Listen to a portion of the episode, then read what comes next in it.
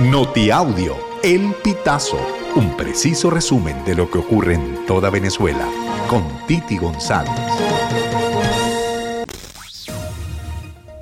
Bienvenidos a una nueva emisión del Notiaudio El Pitazo del 22 de diciembre del 2023. La empresa PDVSA anunció este viernes 22 de diciembre que otorgó la primera licencia de extracción y exportación de gas a Trinidad y Tobago, junto con la británica Shell, en un campo llamado Campo Dragón en el estado Sucre. En una nota de prensa señaló que la licencia otorgada por Venezuela a Trinidad y Tobago tiene una vigencia de tres décadas y establece la producción en una primera fase de 185 millones de pies cúbicos por día. Añadió que tras seis años de trabajo para concretar el proyecto, la licencia fue emitida el jueves 21 de diciembre, cuando ambos países firmaron un acuerdo de autorización para la mediación fiscal de la producción de Campo Dragón.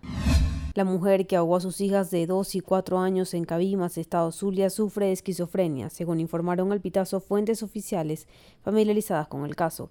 Rosalind Banet Sandrea, de 38 años, confesó a los funcionarios del 6CPC el crimen. Reconoció que amarró a las niñas de pies y manos, luego las ahogó en una pipa con agua en su vivienda. Según las fuentes, aseguran que Roselín planificó el asesinato de sus hijas porque en su celular se encontraron mensajes en el que le pedían a una tía que entretuviera a sus padres el miércoles 20 porque les darían una sorpresa, la muerte de las niñas. Los familiares de Sandrea informaron que ella comenzó a presentar problemas psiquiátricos hace algunos meses cuando vivía en Colombia.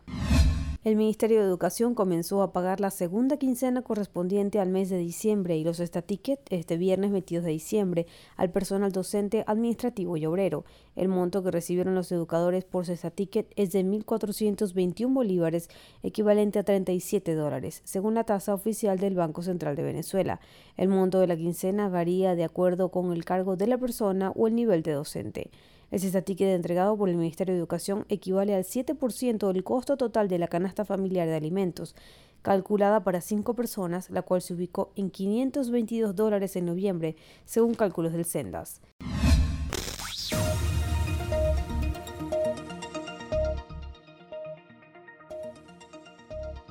Amigos, así finalizamos. Si quieres conocer más informaciones, ingresa a elpitazo.net.